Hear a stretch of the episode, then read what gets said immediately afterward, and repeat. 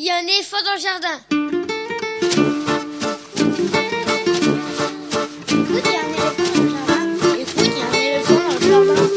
Hein Bonjour, bonjour à toutes et à tous. Véronique Soulet au micro pour l'actualité culturelle des enfants, petits et grands en Île-de-France. Une émission pour tous les adultes qui n'ont pas oublié qu'ils ont d'abord été des enfants. Chaque semaine, écoute, il y a un éléphant dans le jardin vous fait découvrir artistes, créateurs, initiatives, médiations qui offrent aux enfants de quoi nourrir leur imagination et leur curiosité. En tout cas, ce qui nous semble original, réussi, intéressant, avec des reportages, des chroniques, des interviews, des lectures, concoctées par les chroniqueurs de cette émission et moi-même.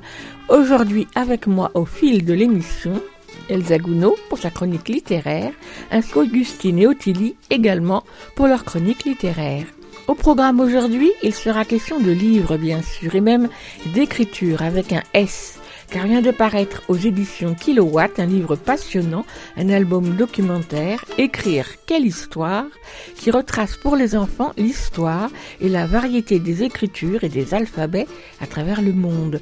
On en parle avec son auteur Loïc Legal, ce sera dans quelques instants. Suivra le mercredi C'est Lecture, la chronique littéraire que présente une semaine sur deux Augustine et Ottilie, 13 ans chacune. Livre encore, avec pour terminer grand livre pour petites personnes, la chronique hebdomadaire d'Elsa Gounod, libraire jeunesse à Paris, qui exceptionnellement ne sera pas suivie par la lecture de Lionel Chenaille. Eh oui. Vous pouvez comme toujours suivre l'actualité de l'émission sur les réseaux sociaux, Facebook, Instagram, il y a un éléphant dans le jardin. Écoutez et vous abonnez au podcast sur toutes les applications habituelles, les grosses comme les petites. Tous les liens sont maintenant regroupés à l'adresse suivante, linktree slash un éléphant dans le jardin. Écoute, il y a un éléphant dans le jardin. C'est l'émission qui ouvre des fenêtres sur l'actualité culturelle des enfants. Nous sommes ensemble pour une heure quasi et demie. Alors, c'est parti. Écoute, il y a un éléphant dans le jardin. eh. On commence avec la nouveauté discographique pour les enfants, un livre-disque paru aux éditions Margot qui poursuivent leur collaboration avec des artistes de la scène française, créant pour la première fois pour les enfants. L'année dernière, Amélie Les Crayons proposait La Bergère aux mains bleues. Cet automne, c'est au tour de Thomas Fersen de publier son premier conte musical pour les enfants, Saute la puce, un conte qu'il a écrit, qu'il lit et qu'il chante, avec son humour habituel, faussement bonhomme et très chaleureux, et un travail particulièrement savoureux sur le vocabulaire, les jeux de mots et le rythme des phrases. Saute la puce, c'est l'histoire de l'origine de l'ukulélé, ce petit instrument à cordes dont Thomas Fersen aime jouer dans ses concerts et qu'il surnomme volontiers avorton de guitare. Bien sûr, sous la plume de Thomas Fersen et même, si tout est vrai, l'histoire de cet instrument, qu'il a émaillé de détails incongrus, suit des tours et des détours pittoresques et farfelus depuis les îles Sandwich, aujourd'hui appelées Hawaï, et où l'introduisirent trois ébénistes portugais venus gagner leur vie dans les plantations de canne à sucre, en passant par le palais du roi Kalakaua, pour finir dans le grenier du grand-père du petit garçon, auquel il raconte cette histoire. Et on y apprend bien sûr pourquoi saute la puce est le nom originel de l'ukulélé. Le ton débonnaire de Thomas Fersen pour raconter cette histoire, la chanson inédite et les extraits de quelques-unes de ces chansons réarrangées pour l'occasion, ainsi que la musique de l'ukulélé, soprano ou baryton, rythment le récit. Comme pour les autres livres-disques des éditions Margot, le très grand format du livre, pas loin de 40 cm de haut, donne toute leur ampleur aux illustrations de Benoît Desbecker, à qui Thomas Fersen a demandé de les réaliser. Dessinée à l'encre de Chine, colorée à l'aquarelle, elle campe avec beaucoup d'humour et de facétie chacun des protagonistes. Bravo donc à Thomas Fersen pour cette première incursion du côté du jeune public. Un petit regret quand même, et même deux. C'est court, une petite vingtaine de minutes, et Thomas Fersen interprète seulement une chanson en entier. J'en aurais bien écouté davantage. Saute la puce, écrit, lu et chanté par Thomas Fersen, un livre-disque illustré par Benoît de Becker, édité par Margot en octobre dernier. Il coûte 23 euros, à proposer aux enfants dès 5-6 ans. On écoute l'extrait du récit où Thomas Fersen revient sur l'origine du nom de l'ukulélé.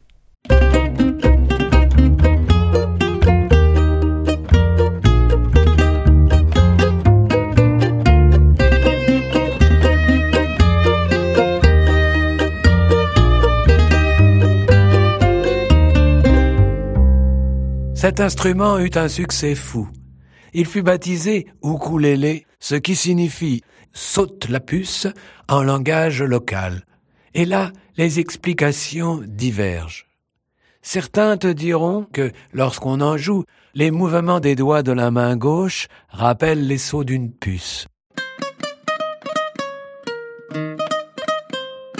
D'autres que la main droite balaie les cordes à la façon d'un chien qui se gratte avec frénésie pour chasser l'indésirable de son dos, ce parasite aimant s'y installer pour fonder une famille.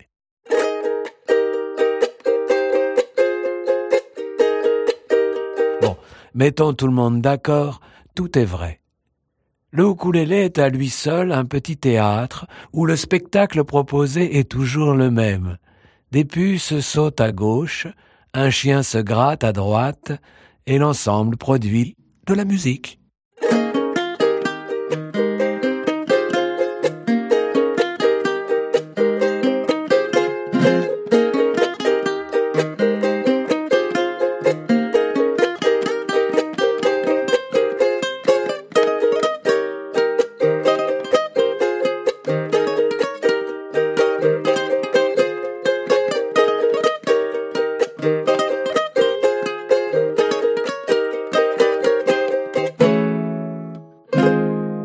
Dit en passant, la puce est un animal savant qui, bien que paresseux, est artiste. Capable une fois dressé de prouesses acrobatiques étonnantes.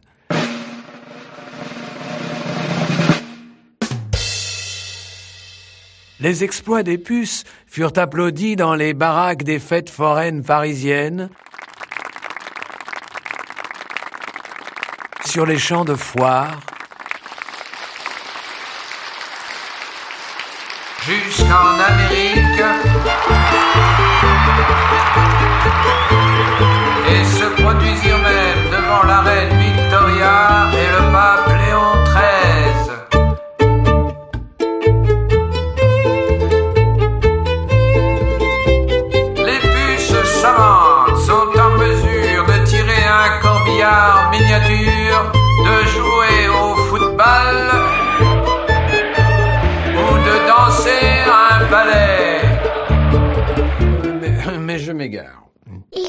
un éléphant dans le jardin.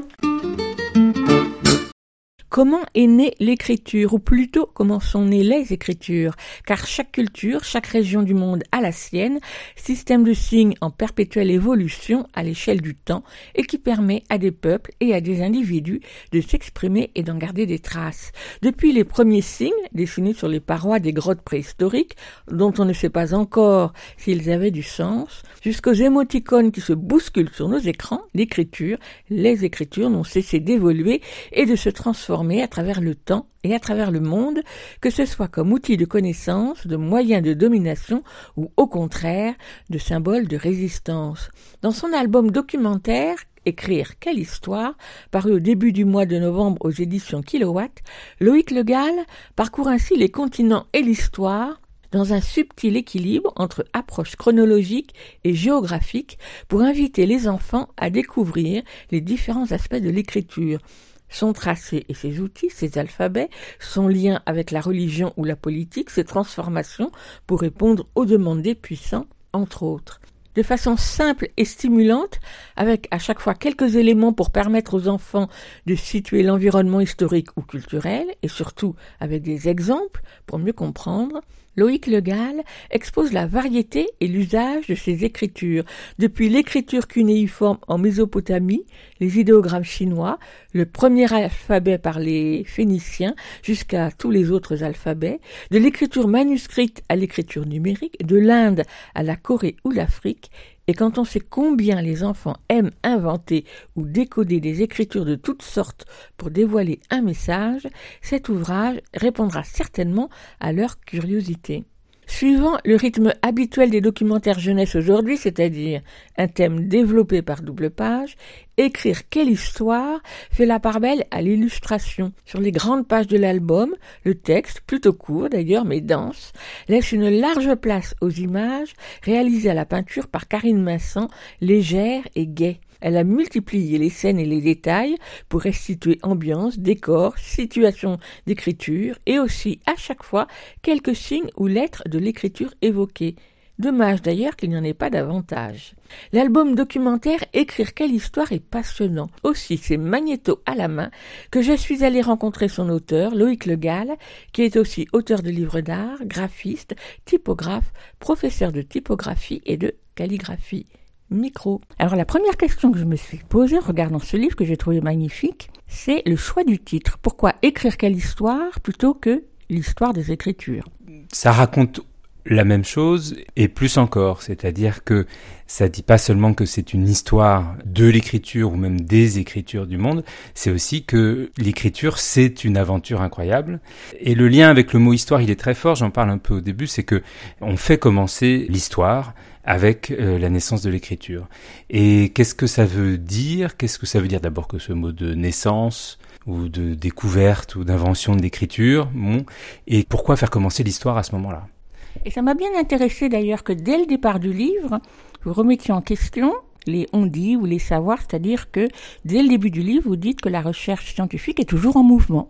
C'est ça qui est passionnant, j'imagine, dans tous les secteurs de la recherche scientifique, mais pour euh, ce qui nous intéresse là, à savoir l'écriture, est absolument passionnant et que c'est une aventure euh, en marche et que c'est une histoire euh, pas finie, c'est que on continue à découvrir effectivement euh, des choses, on continue à déchiffrer des écritures qui étaient encore indéchiffrées il y a 30 ans il y a 20 ans, il en reste qui résistent, parfois on en redécouvre, ou on prête attention, on en parle aussi euh, au début du livre, aux signes abstraits, non figuratifs dans les grottes préhistoriques et on se rend compte qu'en fait bah, c'est toujours les mêmes. Et ça c'est une étude qui date de 2017, on se rend compte que c'est les 32 mêmes signes dans 50 sites préhistoriques historique euh, d'Europe. Alors évidemment, c'est pas de l'écriture, mais c'est quand même fou qu'on découvre ça maintenant. On ne sait pas ce que c'est, mais ça dit quand même que c'est ce qu'on appelle une sémiographie, c'est-à-dire que c'est des signes qui ont du sens, et on ne sait pas exactement quel sens. Je trouve ça absolument passionnant, et par rapport à ce que je disais juste avant, ça prouve bien qu'il n'y a pas tout d'un coup l'écriture mais que c'est une longue marche, parce que là on parle de signes qui ont euh, moins 30 000 ans, enfin c'est une longue marche vers le signe signifiant et vers la transcription de la parole. Et même ça, d'ailleurs, c'est une question aussi. Est-ce qu'il y a des écritures qui ne sont pas des transcriptions de parole Enfin, c'est des terrains euh, sans fin où les gens, les chercheurs, euh, que je ne suis pas, continuent à se poser des questions et à débattre sans fin. C'est c'est ce qui est passionnant. Alors moi, la première question que je me suis posée, c'était quelle était la définition de l'écriture ou des écritures? Donc je suis allée voir sur le net, entre autres, bon, le Robert ou le Larousse.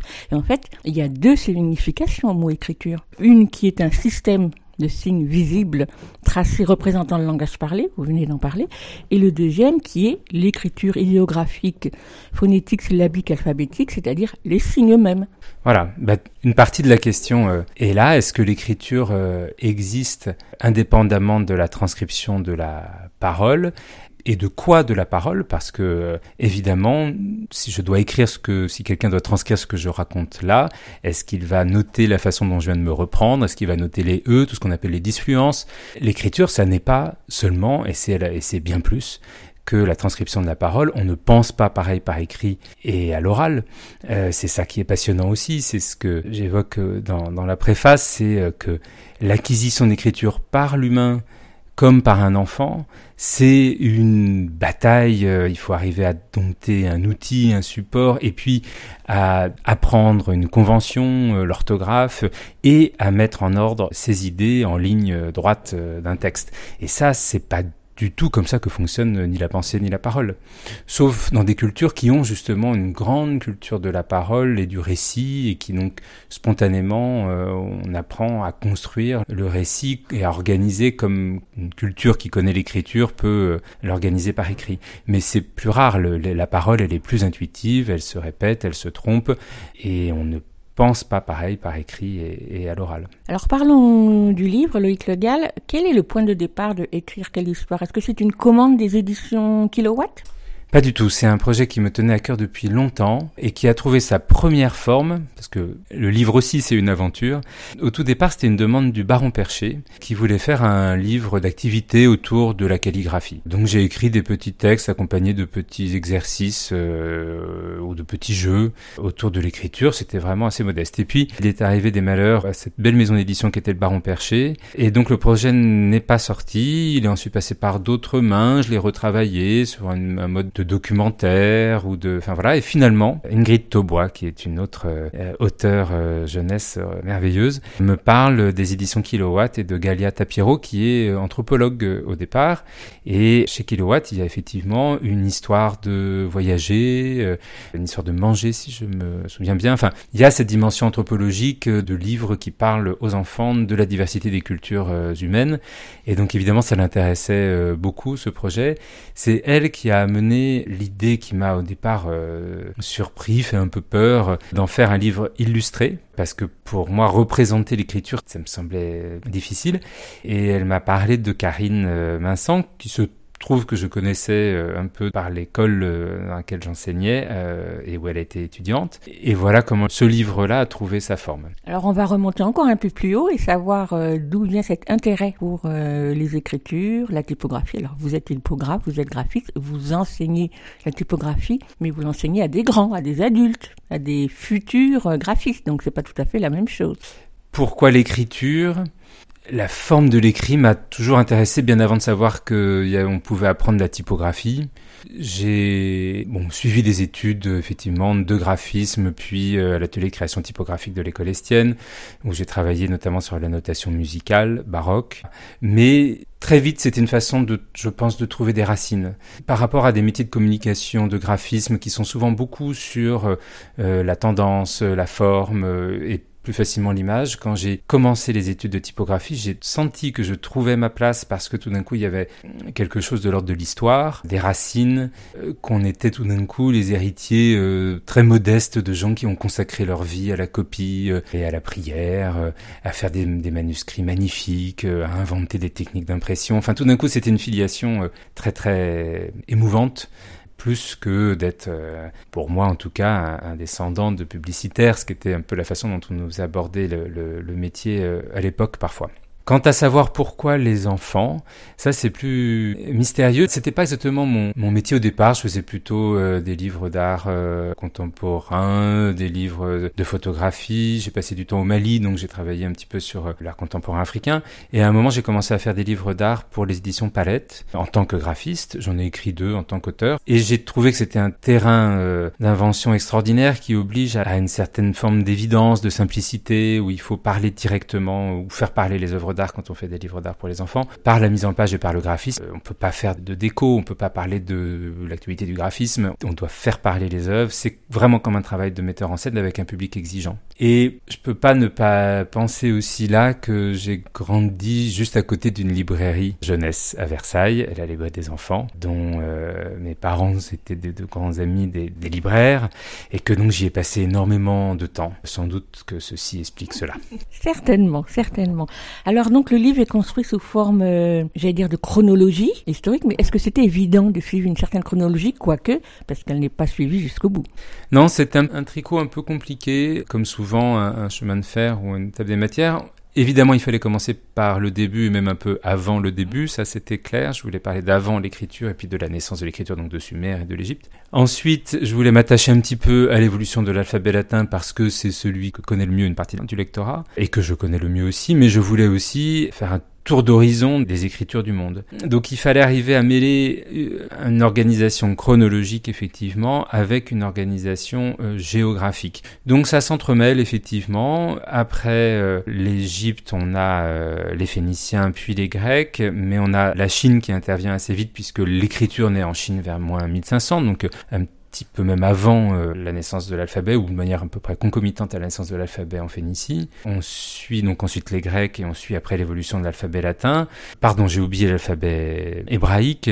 Plus tard, euh, on retrouve l'alphabet arabe et voilà. Et ensuite, je vais dans un, un développement plus effectivement géographique avec euh, le cyrillique, qui est encore pas trop loin de l'alphabet latin, puis le japonais, le coréen, les écritures indiennes, les écritures africaines et les écritures euh, d'Amérique, où là, il y, a peu de choses, euh, il reste peu de choses parce que les conquistadors ont énormément détruit des corpus euh, mayas notamment. Et j'ai un regret terrible que je peux avouer ici, c'est que il n'y a pas dans le livre, il n'est pas question de l'alphabet cherokee, dont je pensais jusqu'à une date récente qui n'était plus du tout en usage. Et en fait, euh, j'ai appris récemment que des gens encore écrivent le Cherokee. Donc euh, je m'excuse auprès d'eux de ne pas les avoir euh, figurés dans le livre.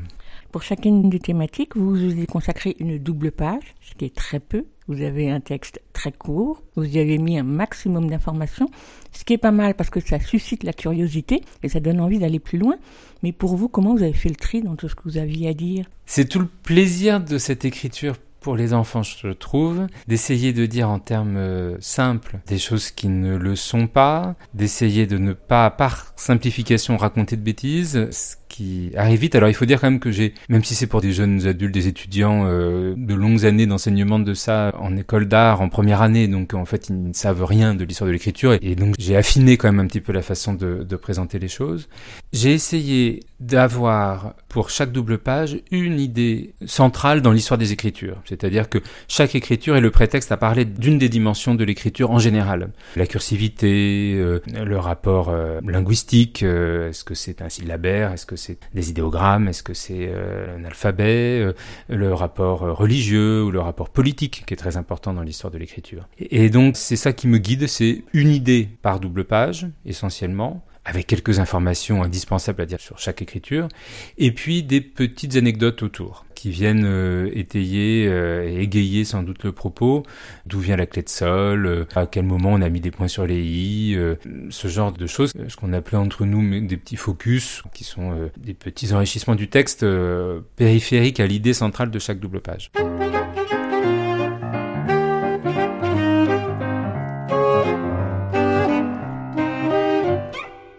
C'est devant une soupe, une soupe de lettres, de lettres en vermicelle que tout a commencé.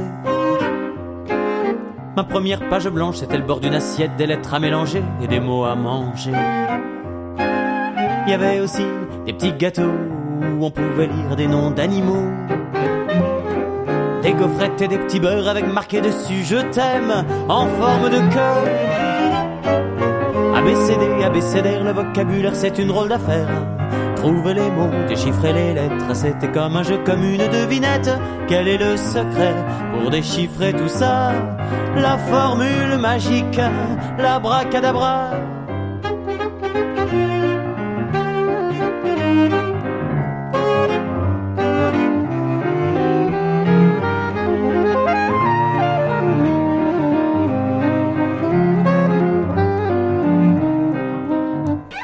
Quand je croisais des mots nouveaux, je les photographiais et petit à petit, je les reconnaissais.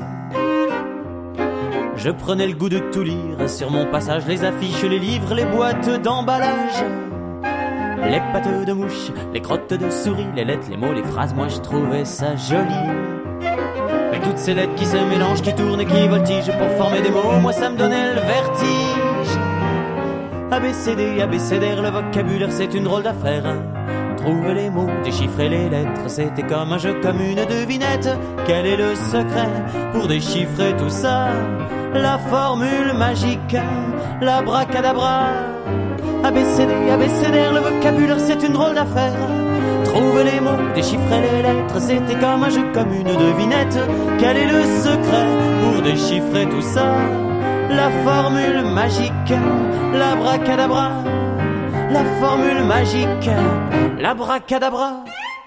Vous écoutez Aligre FM sur 93.1. Vous l'écoutez Aligre FM 93.1. C'était Hervé Subiette qui chantait la Java des Vermicelles, chanson extraite de son disque La Grande Évasion paru il y a un bon bout de temps. Tout de suite, on retrouve Loïc Le Gall, auteur de Écrire quelle histoire, un album documentaire pour les enfants des 8-9 ans paru chez Kilowatt début novembre et qui retrace avec érudition et simplicité l'histoire des écritures dans le monde. Loïc Le Gall, j'aimerais bien qu'on revienne sur certaines de ces écritures, la naissance de certaines de ces écritures, entre autres, là, je l'ai découvert, d'où venait le mot alphabet. Alphabet, oui, c'est alpha, euh, bêta, les deux premières lettres de l'alphabet grec, ça on le sait. Aleph, c'est le bœuf en phénicien. Et donc, il y avait ce signe pour dire euh, bœuf, qui représentait non pas un bœuf entier, mais une tête de bœuf, et qui se prononçait donc Aleph. Et la révolution que propose euh, l'alphabet, qui n'est pas strictement phénicien, il y a déjà une phonétisation des systèmes d'écriture bien avant. Le, hiéroglyphe, c'est déjà euh, très souvent du rébus phonétique, le cunéiforme aussi. Mais la différence, c'est que l'alphabet va utiliser uniquement le tout premier son, non pas une syllabe, mais vraiment le, ce qu'on appelle le phonème. Alors j'évite de dire le mot phonème dans le livre parce qu'il est un peu technique, mais en, réalité c'est ça, le son E. Et bête, qu'on retrouve dans Bethléem par exemple, bête c'est la maison.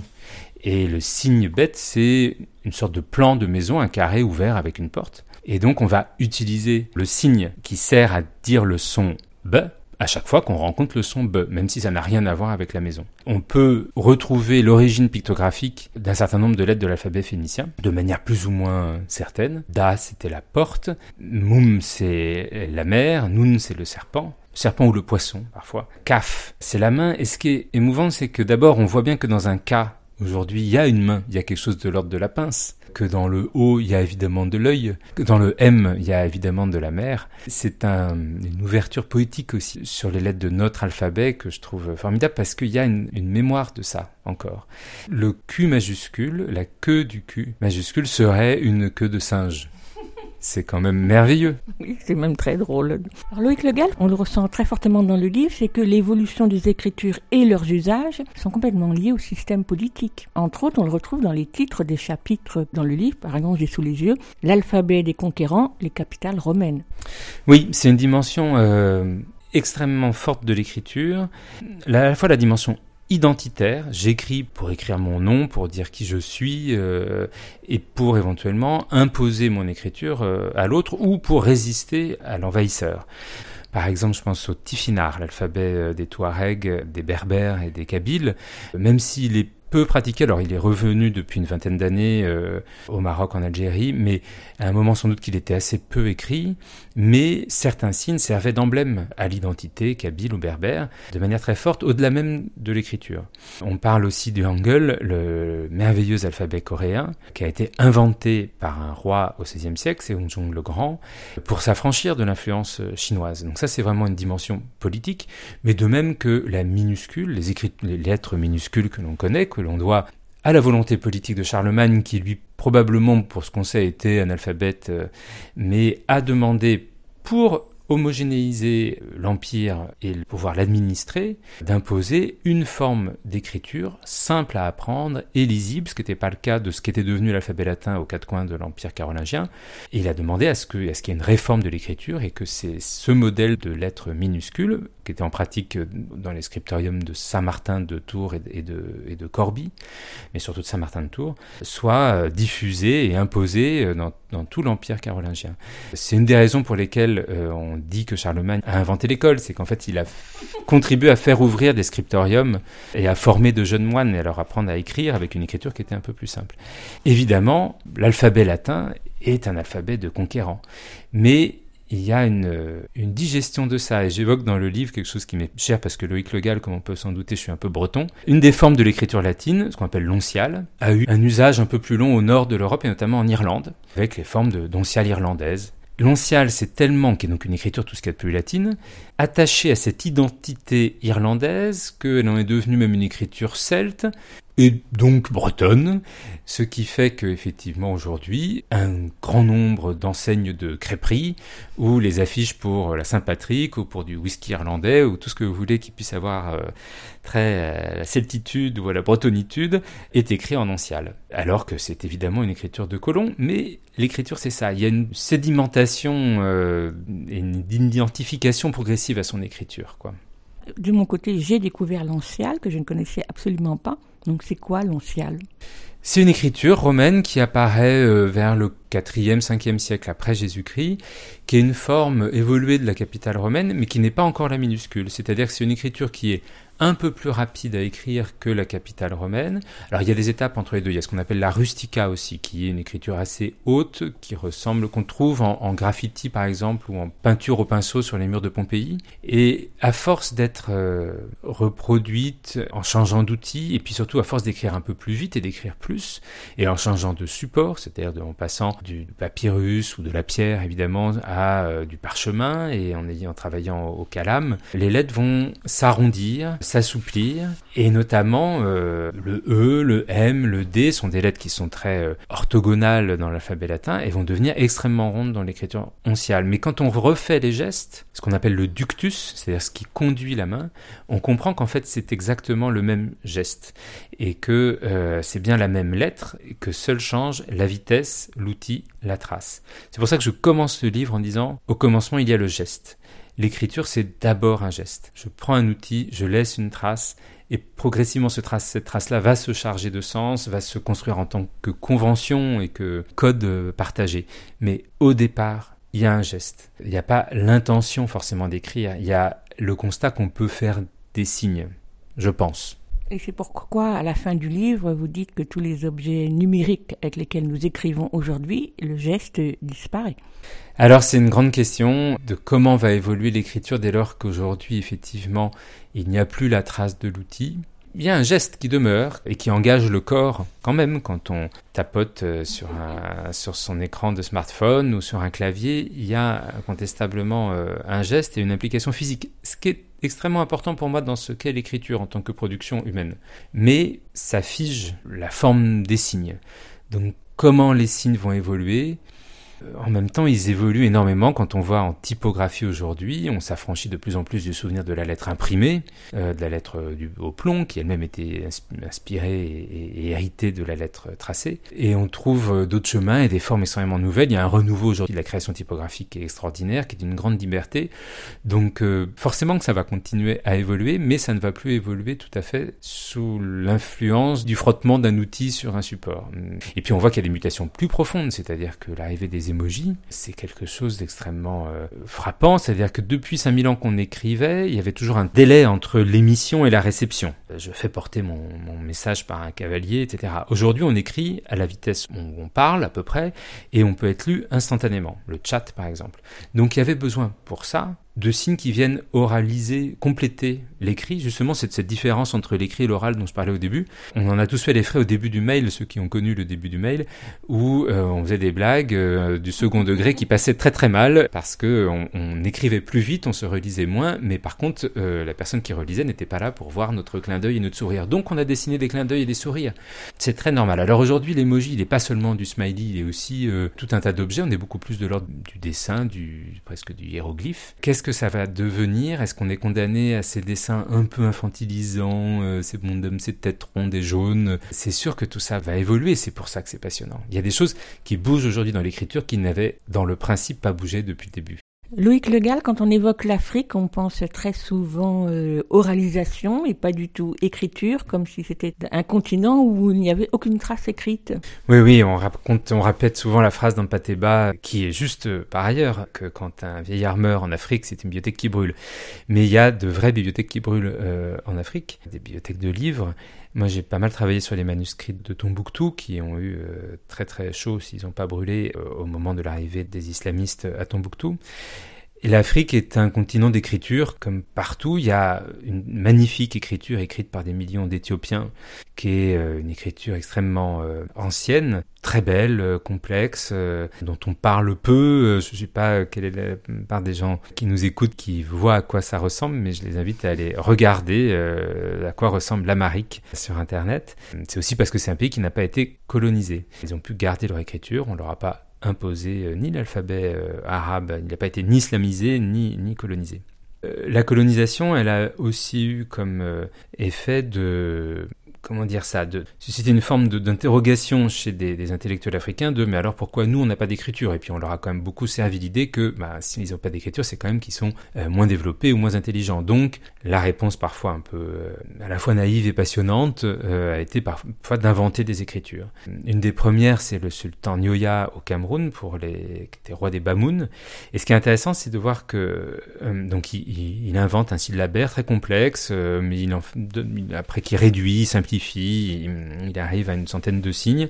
Et au départ, la colonisation allemande, les premiers colons euh, du Cameroun, les premiers conquérants du Cameroun, vont s'arranger de ça, ils vont le laisser euh, développer son système et l'enseigner. Et après la Première Guerre mondiale, quand le Cameroun est, confisqué euh, aux Allemands et récupéré par les Français et les Anglais, là on a tiré le banc et non, non, maintenant vous allez apprendre l'alphabet latin, assez plaisanté. Donc c'est encore les enjeux politiques de l'écriture. Des inventions d'écriture comme ça, il y en a eu beaucoup en Afrique de l'Ouest, souvent pour affirmer son identité, parfois aussi dans, des intentions d'alphabétisation. L'idée qu'une écriture qui corresponde mieux au son de la langue ou qui s'ancre mieux euh, dans les formes que les apprenants pratiquent, enfin je pense au Nko, le Nko en bas maintenant ça veut dire jeudi, et c'est euh, Suleiman Kanté euh, qui a inventé et proposé cette écriture-là dans les années euh, fin des années 40. Ça ressemble quand même pas mal à, de l'arabe, mais c'est pas de l'arabe. Et les formes sont, dit-il, dit-on, inspirées de la forme de la charrue ou de la houe. Et c'était pour alphabétiser des paysans et pour les affranchir. Et ça, c'est émouvant. Et donc, c'est une espèce d'alphabet militant, comme il y en a d'autres, qui euh, existent encore, qui cherchent à alphabétiser entre euh, la Guinée, euh, l'est du Sénégal, l'ouest du Mali, pour permettre aux paysans d'écrire et de, s'affranchir. Mais bien sûr, une écriture sans soutien politique, elle reste extraordinairement minoritaire et donc peu pratique, parce que quand vous êtes le seul scripteur d'une écriture, bah, vous résistez à quelque chose, mais vous ne vous affranchissez pas autant et ça vous permet moins de communiquer.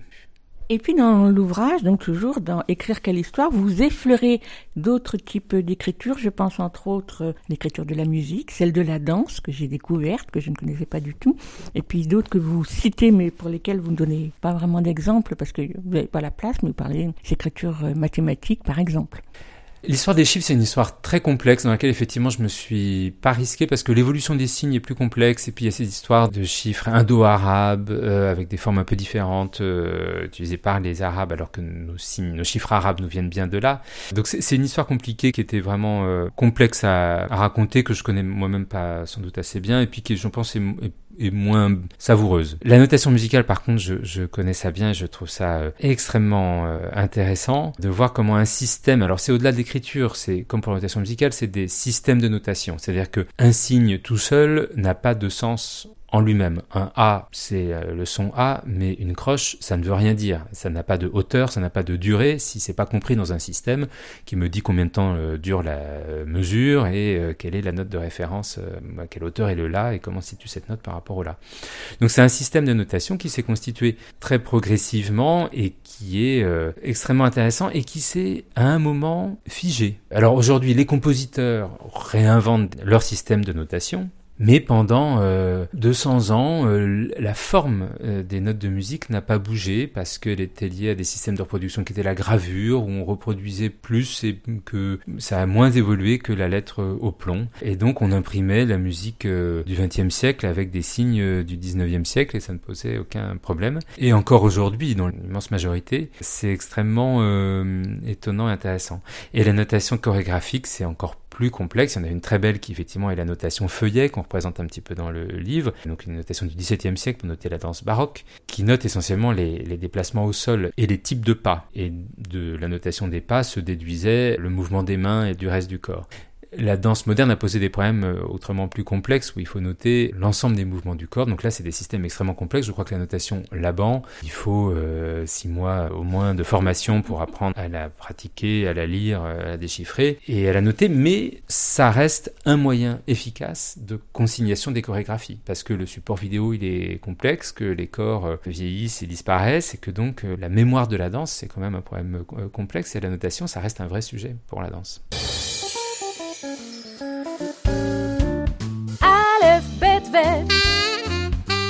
ג' ד' ה' ו' ז' ח' ט' י' כ' כ' ל' מ' נ' ס' ע' פ' פ' צ' ק' ר' ש' ס' ת'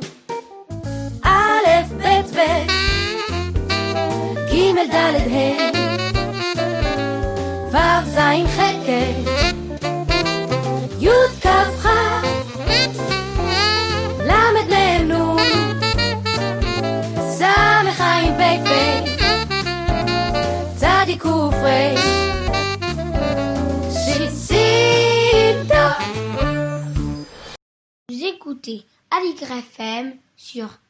93.1. Alors Loïc Legal, parlons de l'objet livre lui-même, un beau livre grand format avec un très beau papier. Et vous avez donc, vous l'avez dit tout à l'heure, euh, travaillé avec euh, Karine Vincent pour euh, l'illustration. Comment vous avez travaillé ensemble? J'ai fourni à Karine toute une iconographie d'images de référence pour lui expliquer ce dont je parlais et qu'elle le visualise. Et elle a, avec infiniment de, poésie, euh, de malice parfois, de jeu, de fraîcheur et de fidélité aux sources, réinterprété ces images. Et il y a des moines dans ce livre que je sais issus euh, d'un manuscrit de Raban mort de l'an 812, euh, ou dans Luminure du XVe siècle, ou d'un manuscrit d'astronomie d'Abdullah al-Massaf. Voilà, il y, a, y, a, des manuscrits que je connais, et de les voir réinterprétés par Karine dans le livre, c'était vraiment un, grand plaisir. La difficulté était de représenter les lettres elles-mêmes, de ce dont elle s'est très bien tirée. Évidemment, ce que j'aurais aimé aussi, c'est qu'on puisse voir du texte parfois, parce qu'entre voir les lettres et voir du texte composé, évidemment, c'est très différent. Et ça, c'était évidemment beaucoup plus euh, difficile. C'est aussi mon petit regret.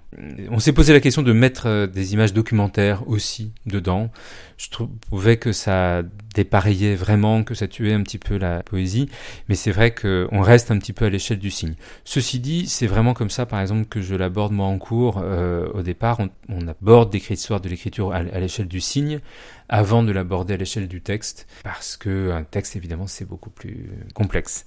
Donc là, c'est intéressant de regarder euh, la, la, forme des lettres un peu à la loupe, même si on les voit alors que c'est quand même des organismes faits pour être vus en tout petit, la plupart du temps. Et puis on peut prendre euh, le point de vue à l'envers, c'est-à-dire que les illustrations vont donner aux enfants envie d'abord d'imaginer et après de les regarder de près, peut-être dans d'autres ouvrages. J'espère, j'espère que ça, donnera des envies de prêter attention à la forme du texte. Les enfants ont facilement euh, un grand appétit pour ça. Je l'ai constaté là dans les quelques échanges scolaires que j'ai faits.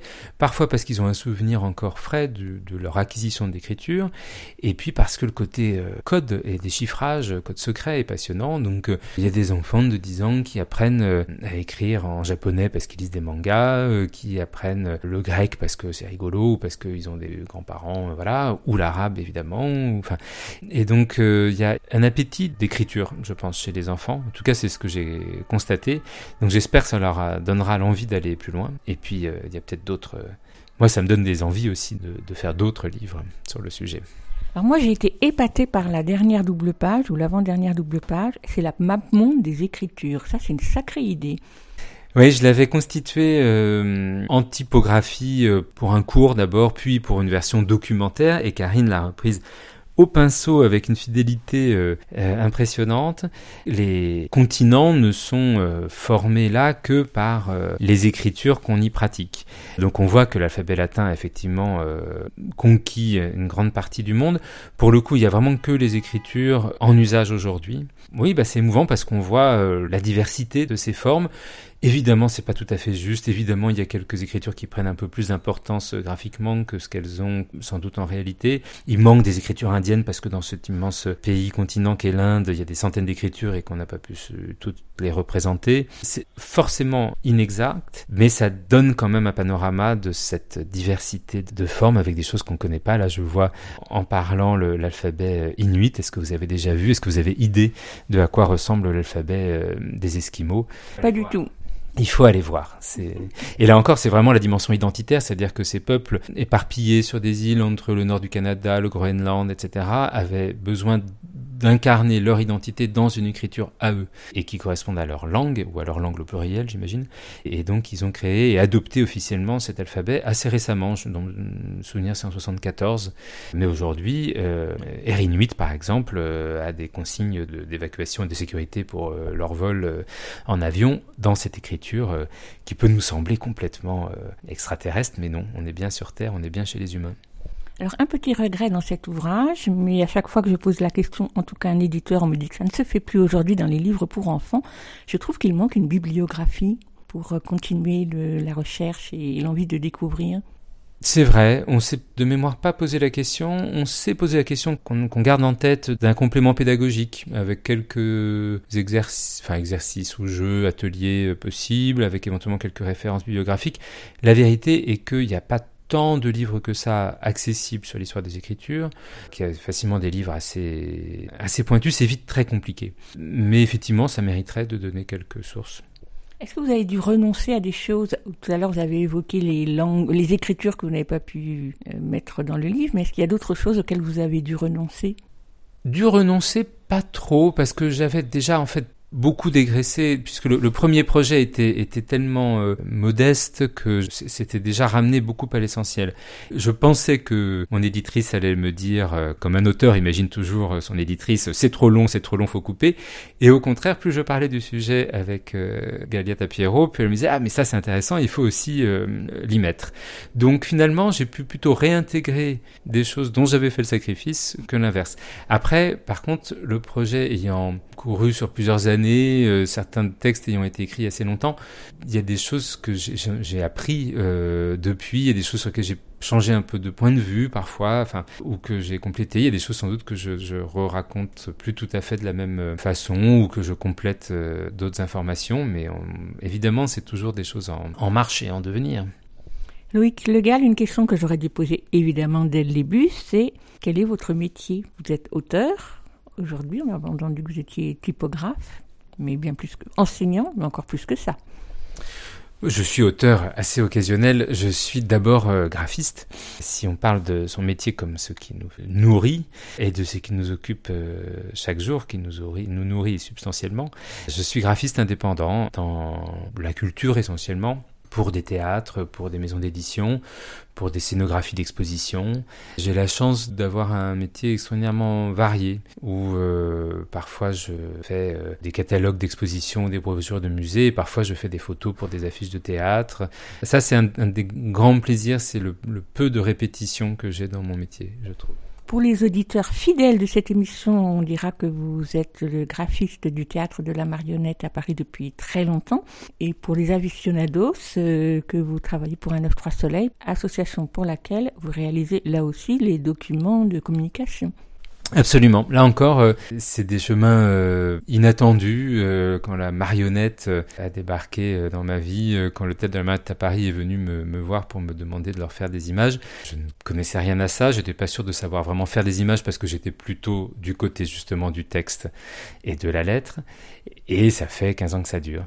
Et plus récemment, effectivement, un 9-3 Soleil où on retrouve l'enfance et le théâtre. C'est ça qui est merveilleux dans ce métier, hein, c'est que on rencontre plein de gens formidables euh, des artistes, euh, des auteurs, euh, des metteurs en scène, des commissaires d'exposition. C'est vraiment ce qui me réjouit chaque jour. Et ma dernière question, Loïc Legal, sera pour faire un petit pas de côté et vous demander quel est le livre de votre enfance dont vous vous souvenez, qui vous a marqué et qui vous a peut-être conduit à créer pour le jeune public aujourd'hui. Je ne sais pas si c'est un livre qui m'a conduit à écrire pour le jeune public parce que c'est pas un documentaire, mais spontanément, quand vous me posez la question, l'idée qui me vient, c'est le 35 médailles Kastner. J'ai eu longtemps, dans mon précédent appartement, une porte au fond duquel il y avait un placard pour rentrer dans mon bureau d'ailleurs où j'allais travailler. Ma chambre et mon bureau étaient séparés par une porte au fond d'un placard. Et dans ce livre, l'oncle du, narrateur emmène son neveu euh, qui doit faire un exposé sur les, les mers du Sud. Il l'emmène dans les mers du Sud sur un cheval chaussé de patins à roulettes en passant par une porte au fond du placard. Et ça, comme image de ce qu'est l'imaginaire, de ce qu'est aussi le, l'enrichissement, le voyage et l'inattendu. Enfin, je pense que ça, oui, cette image-là, elle m'a marqué beaucoup. Je, réalise là, euh, en le disant, que évidemment, les, les, grandes chances de mon parcours, c'est d'être parti euh, complètement par hasard, euh, travailler au Mali alors que j'avais jamais rêvé d'aller en Afrique. Plus tard, d'aller vivre à São Paulo alors que je n'avais jamais non plus eu l'idée tout seul, enfin, jamais rêvé c'est partir par la porte du placard. On ne sait pas où ça va et on se retrouve embarqué dans des aventures euh, incroyables. Merci Loïc Legal. Merci beaucoup à vous. Écrire Quelle histoire de Loïc Legal, illustré par Karine Vincent, est un ouvrage passionnant, vous l'aurez sans doute entendu, et qui donne envie d'aller plus loin. Il a paru aux éditions Kilowatt début novembre, il fait une soixantaine de pages, il coûte 21 euros et il est à proposer aux enfants des 8-9 ans.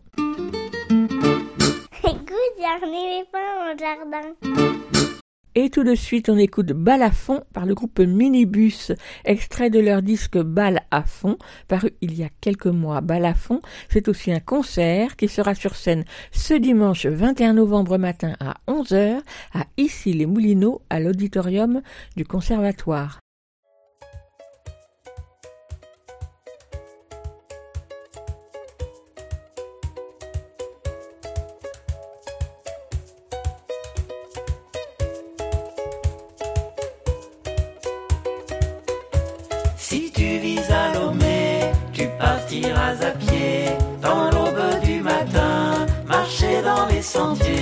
Tu crois sur ton chemin les enfants du quartier. Tu crois sur ton chemin tous les gens de Lomé.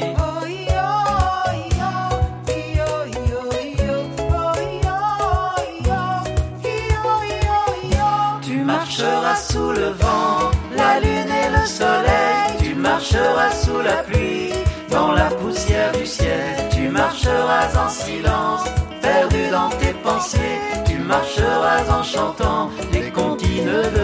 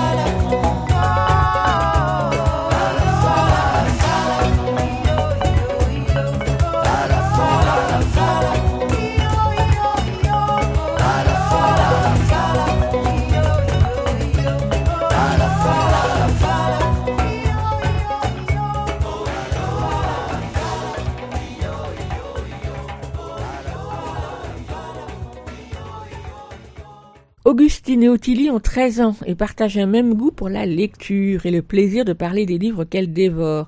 Une semaine sur deux dans cette émission, elles présentent la chronique le mercredi, c'est lecture, pour parler d'un ou de romans qu'elles ont lus. Aujourd'hui, il y en a deux. On les écoute.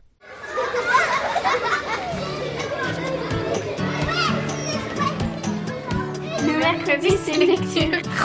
Attends, on recommence. Le mercredi, c'est lecture. Une chronique d'Augustine et d'Ottilie. Bonjour, bienvenue dans cette nouvelle chronique. Aujourd'hui, nous allons parler de deux livres complètement différents. Donc, tout d'abord, moi, je vais vous parler de Cinder, le premier tome des Chroniques lunaires, écrit par Marissa Meyer et traduit par Guillaume Fournier, sorti chez PKJ. Et moi, je vais vous parler de La pire mission de ma vie de Robin Benway, sorti chez PKJ et traduit par Anne Delcourt. Donc, Cinder, c'est une ado presque normale, car depuis un accident, elle est devenue mi-humaine, mi-robot. En fait, elle a une jambe et un bras mécanique.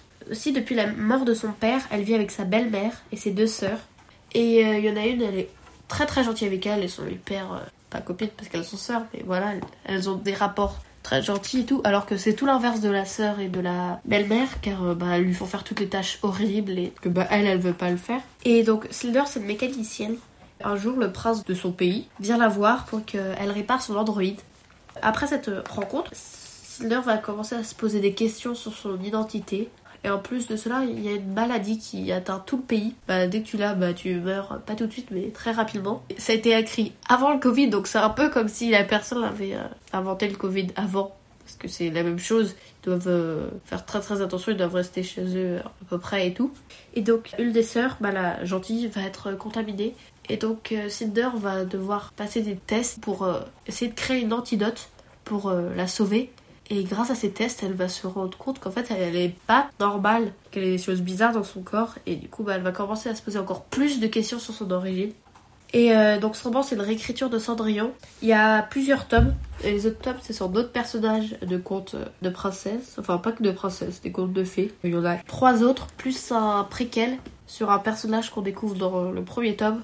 Et euh, j'ai beaucoup aimé suivre le personnage de Cinder parce que c'est un personnage vraiment très mystérieux, vu qu'on sait pas vraiment qui elle est. Et il est très touchant parce que donc elle doit effectuer des tâches très compliquées, des choses que bah, personne n'a envie de faire. Elle a plein de choses qu'elle peut pas faire aussi parce qu'il y a des histoires de balles bien sûr et elle peut pas y aller. Donc c'était vraiment un, un énorme coup de cœur parce que j'ai beaucoup aimé l'univers aussi qui est très futuriste, enfin pas futuriste, fantastique plutôt. Cinder, c'est quelqu'un de très déterminé qui veut aller au bout des choses, mais en même temps, des fois, elle, euh, elle hésite un peu à faire des trucs. Mais il y a des scènes, quelquefois, où on voit vraiment qu'elle veut faire absolument ce qu'elle a envie. Elle n'ose pas dire non à sa belle-mère, mais intérieurement, euh, elle en peut plus.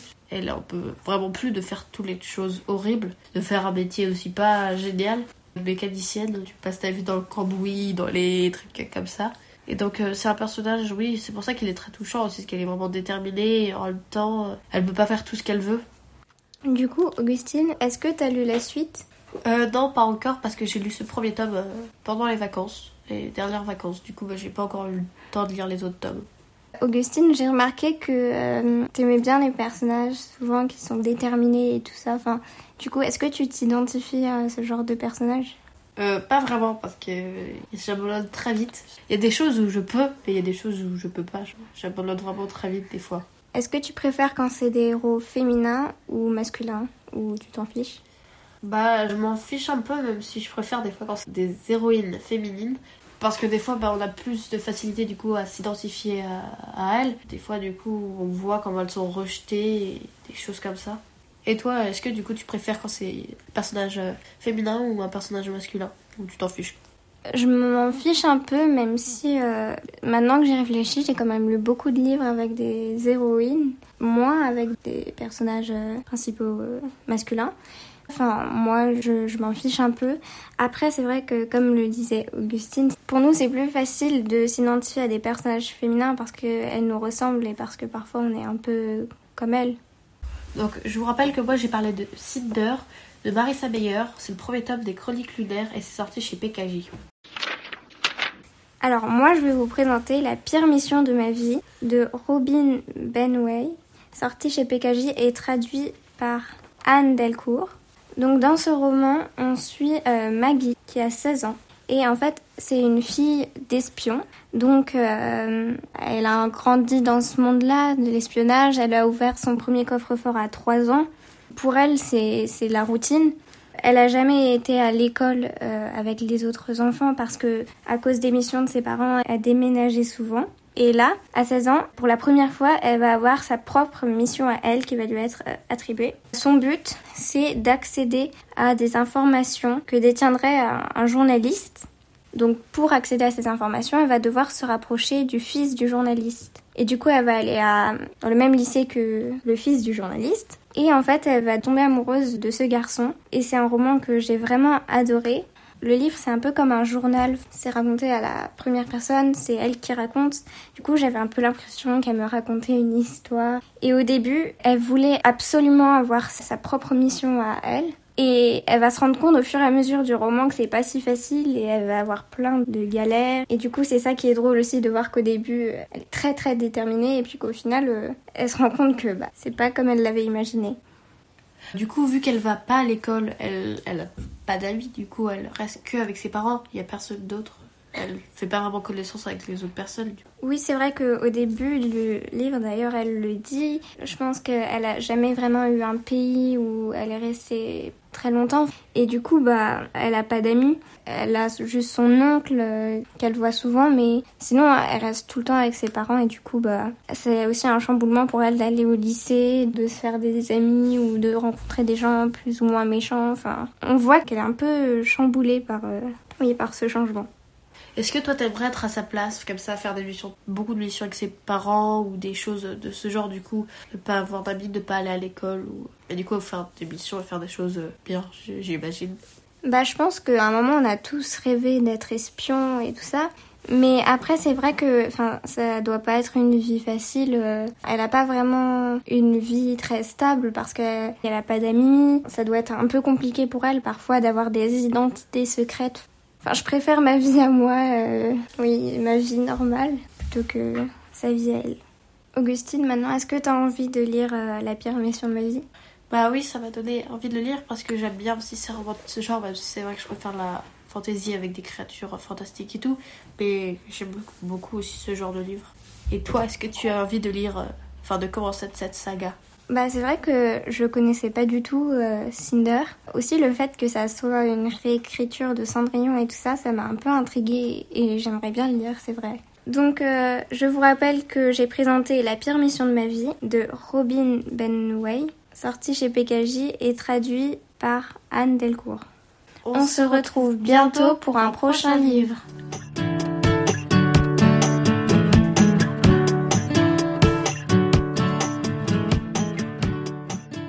Le premier livre, c'était Cinder, le premier tome des chroniques lunaires de Marissa Meyer, traduit de l'américain par Guillaume Fournier, édité par PKJ, Pocket Jeunesse, en 2013, puis 2018 au format poche, et il fait 400 pages.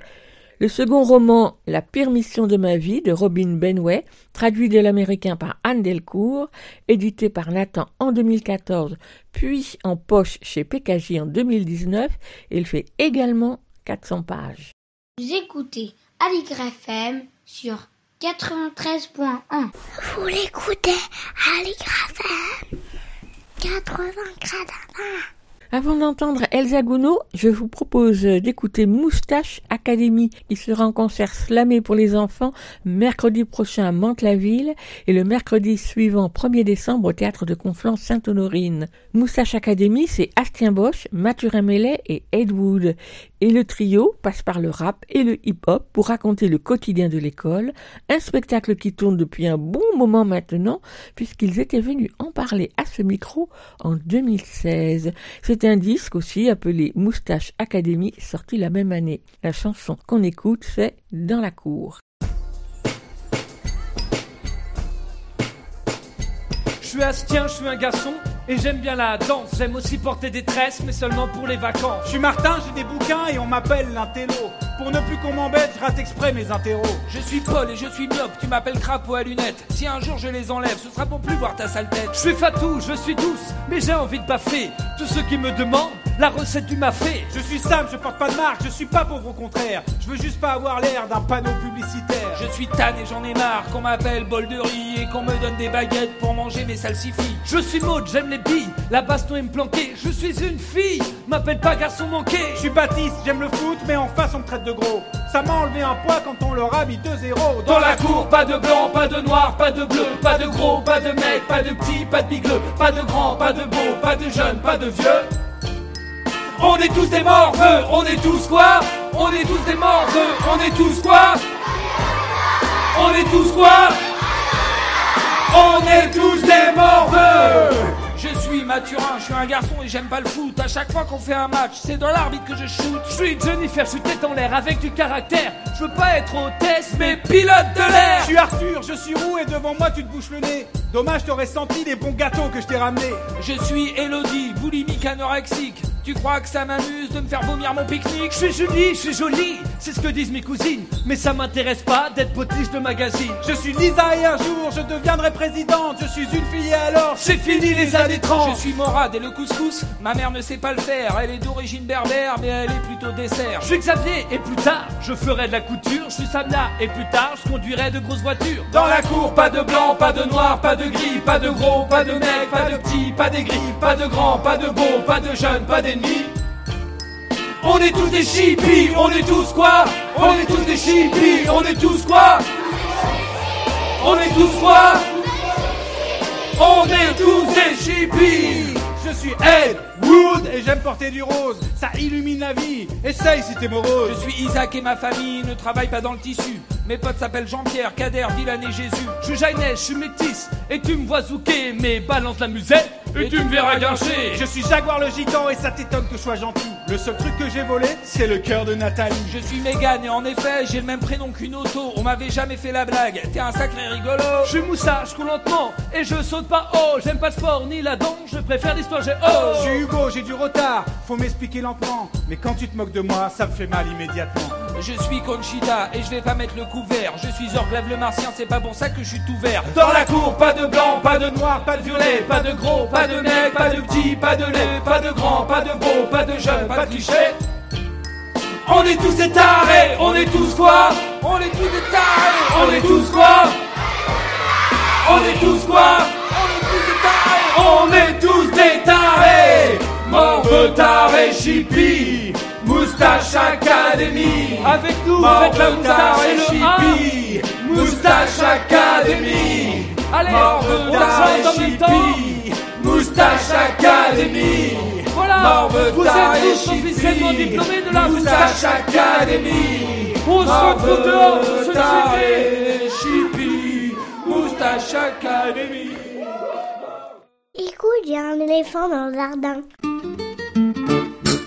Après les romans pour ados, un album pour les plus jeunes. Elsa Gounod est libraire spécialisée jeunesse à Paris et chaque semaine elle farfouille dans les rayons nouveautés de sa librairie pour nous proposer un livre pour enfants, un album, un roman, une BD, c'est selon, dans sa chronique Grand livre pour petites personnes. Cette semaine, il s'agit donc d'un album. On l'écoute.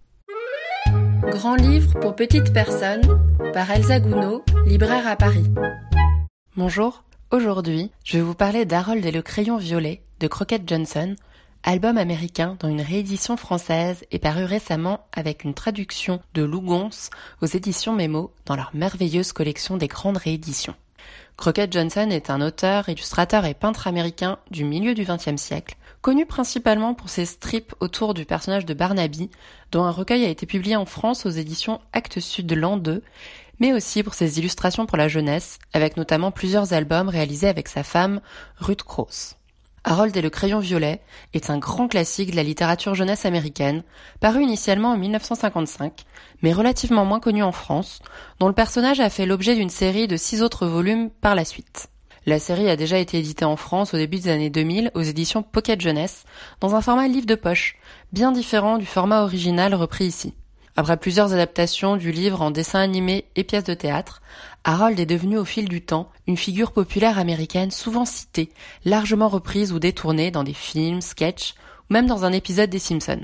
Dans cet album, tout commence par une page presque vierge où l'on voit le petit Harold tenant un crayon violet démesuré à la main et ayant tracé quelques traits dans le vide avec celui-ci.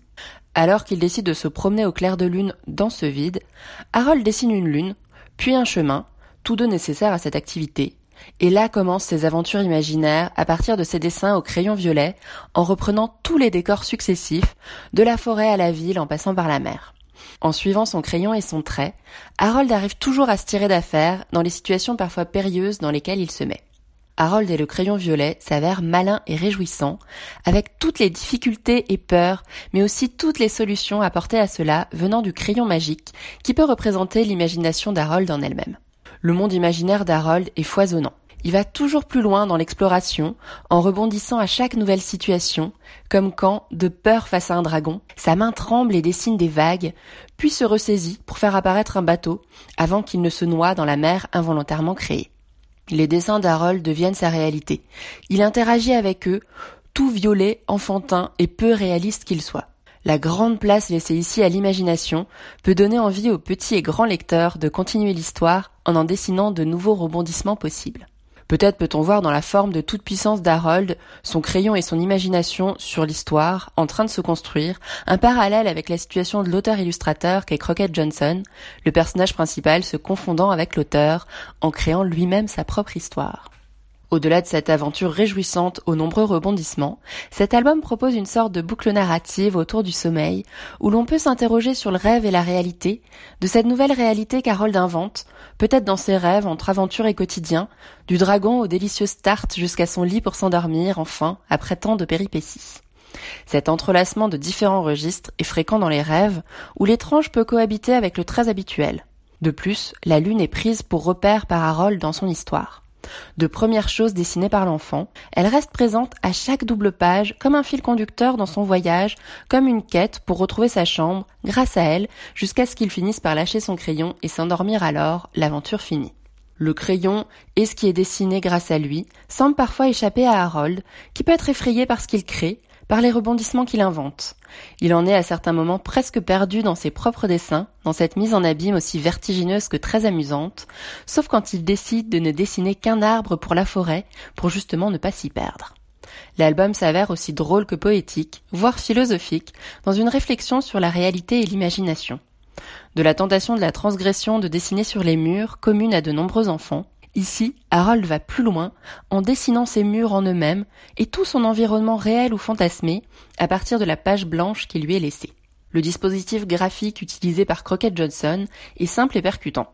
Harold est représenté en noir et blanc, quasiment d'un trait à la plume rehaussé d'un ton de gris, toujours de profil, tourné vers l'action, qui ne s'arrête jamais tant qu'il ne lâche pas son crayon. La seule couleur est apportée par les dessins violets, plus ou moins présents et détaillés, par de gros traits volontairement simplistes et enfantins, parfois maladroits, cela ajoutant à l'humour du récit. Le crayon violet en lui-même est sans contour et se fond alors parfois avec ses dessins, comme si l'acte de dessiner et son résultat se mélangeaient dans cette nouvelle réalité ainsi créée. Une place importante est laissée dans ces pages au vide, au blanc à remplir par l'imagination d'Harold ou de l'auteur lui-même. J'espère vous avoir donné envie de découvrir cet album que je conseille à partir de 3 ans. Harold et le crayon violet de Crockett Johnson, traduit de l'anglais par Lou Gons aux éditions Memo au prix de 15 euros. Moi, j'espère que les autres volumes des aventures d'Harold seront également réédités, tant je suis curieuse de les découvrir. Merci Elsa pour cet imaginaire en jeu dans Harold et le crayon violet de Crockett Johnson, un album à découvrir de visu dans toute bonne librairie. Cette semaine, pas de lecture par Lionel Chenaille pour terminer cette émission. Et non, Lionel n'était pas disponible. Il est en pleine répétition car à partir de dimanche prochain, 21 novembre et jusqu'au 5 décembre, du jeudi au dimanche, il sera sur les planches du théâtre 12, pas loin de la porte de Vincennes. Il joue dans l'île des esclaves de Marivaux, dans une mise en scène de Colline Moser, à voir aussi avec les adolescents, qu'on se le dise. À plus, à la prochaine, à plus. Écoute, il y a un éléphant dans le jardin, c'est fini pour aujourd'hui. On se retrouve la semaine prochaine, même jour, même heure, même fréquence. En attendant, vous pouvez réécouter cette émission ou celle des semaines passées sur votre application habituelle d'écoute de podcast ou bien sur Podcastix qui héberge le podcast. Et vous pouvez également suivre l'actualité de l'émission sur Instagram et sur Facebook. Tous les liens maintenant sont regroupés à l'adresse suivante linktree slash un éléphant dans le jardin. C'est pratique. À la semaine prochaine.